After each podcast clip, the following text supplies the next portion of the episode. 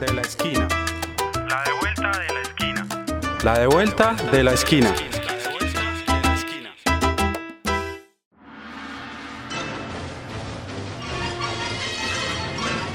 Medellín, distrito de la ciencia, la tecnología y la innovación.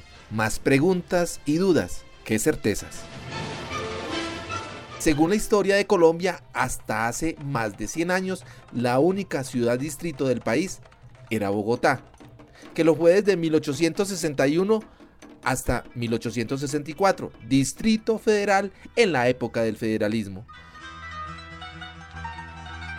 Luego en 1905 se conformó como distrito capital y en 1954 en el gobierno de Rojas Pinilla se decretó distrito especial.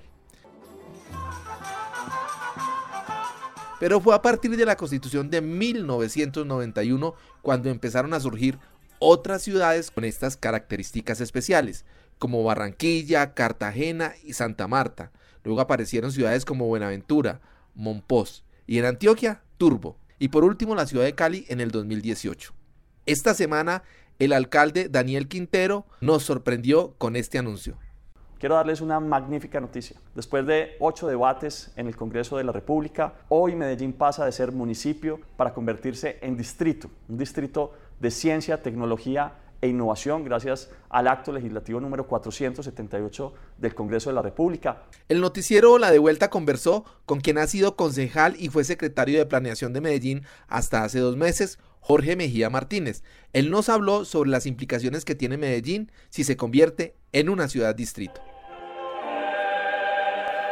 La figura del distrito es una figura de segundo nivel territorial, dependiendo de la vocación de las ciudades. Por ejemplo, Bogotá, por ser capital, es distrito capital. No es eh, una ciudad de Cundinamarca, no. Bogotá es una ciudad autónoma con independencia administrativa, presupuestal, jurídica de la gobernación de Cundinamarca. En síntesis, eh, los distritos son entidades territoriales de segundo nivel, tienen una relación directa con el gobierno nacional, no como ocurre actualmente que nosotros tenemos a las gobernaciones como intermediarios. Por ejemplo, los recursos para la salud, para la educación, no pasan por la gobernación, sino que directamente son el resultado de la gestión con la presidencia de la República, lo que implica mayor autonomía, mayor independencia por parte, en este caso, de una ciudad como Medellín. A partir de la sanción del acto legislativo por parte del presidente, sale del escenario eh, Medellín, que ya se convertiría en un distrito y por lo tanto su interlocución sería directamente con la nación. Con ocasión de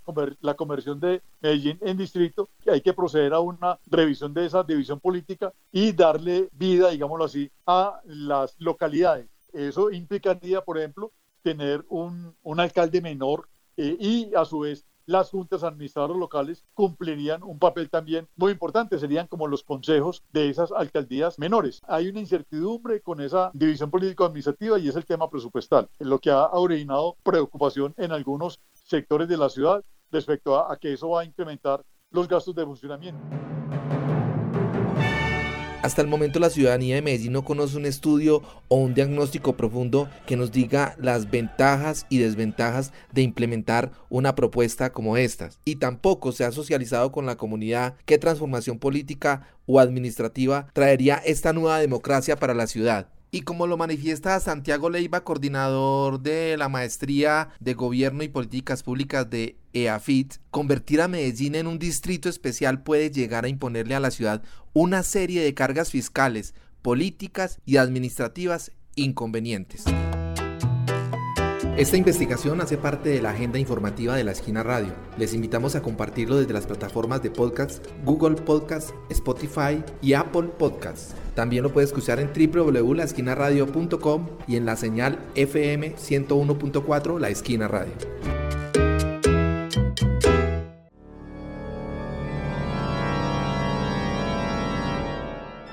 Son muchas las preguntas que surgen en el marco de esta propuesta de Medellín Ciudad Distrito de Ciencia, Tecnología e Innovación. Diversos conceptos de expertos en planeación, de concejales, de representantes de Ruta N nos muestran algunos pro y contras de esta posibilidad para Medellín, pero también nos invita a generar un diálogo de ciudad más amplio y participativo para enfrentar este nuevo reto. ¿Cómo funcionará el tema de la participación comunitaria? Escuchemos la respuesta de Jorge Mejía Martínez.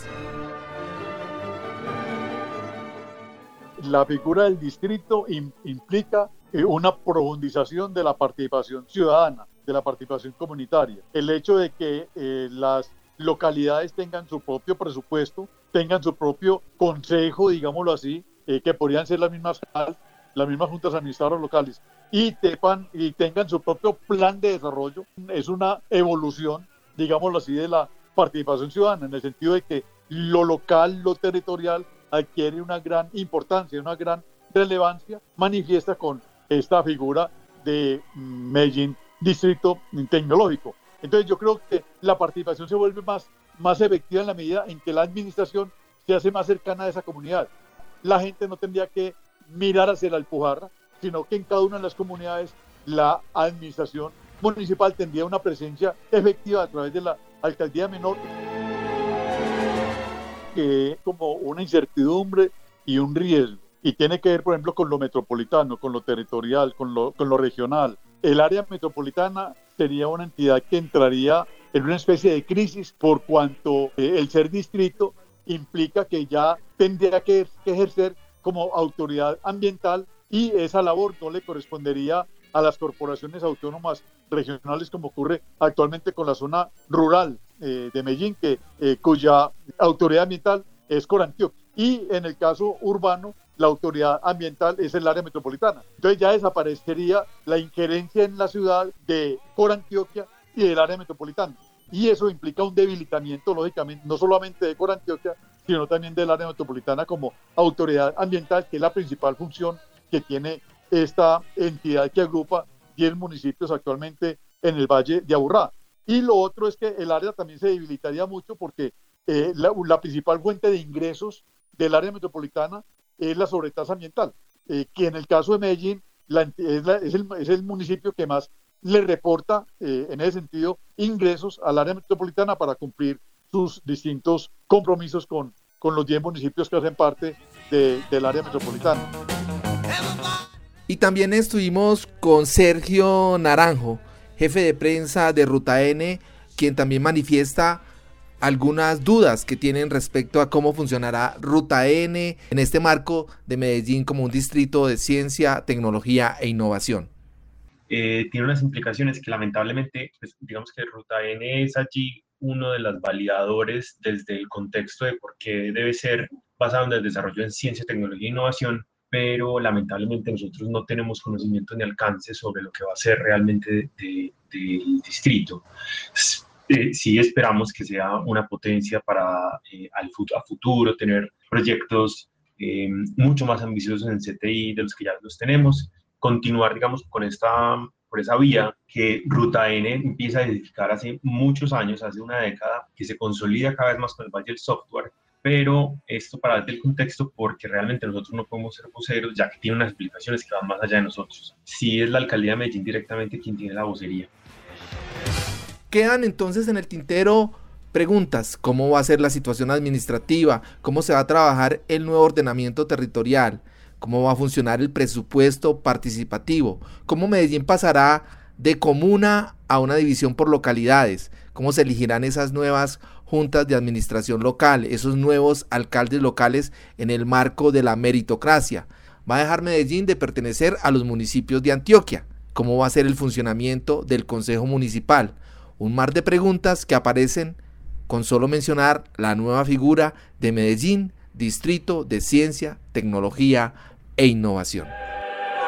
Esta es la de vuelta de la esquina una producción de la Asociación Palco para el noticiero La de Vuelta de la Esquina Radio. Consulta nuestra agenda informativa de la semana en www.laesquinaradio.com.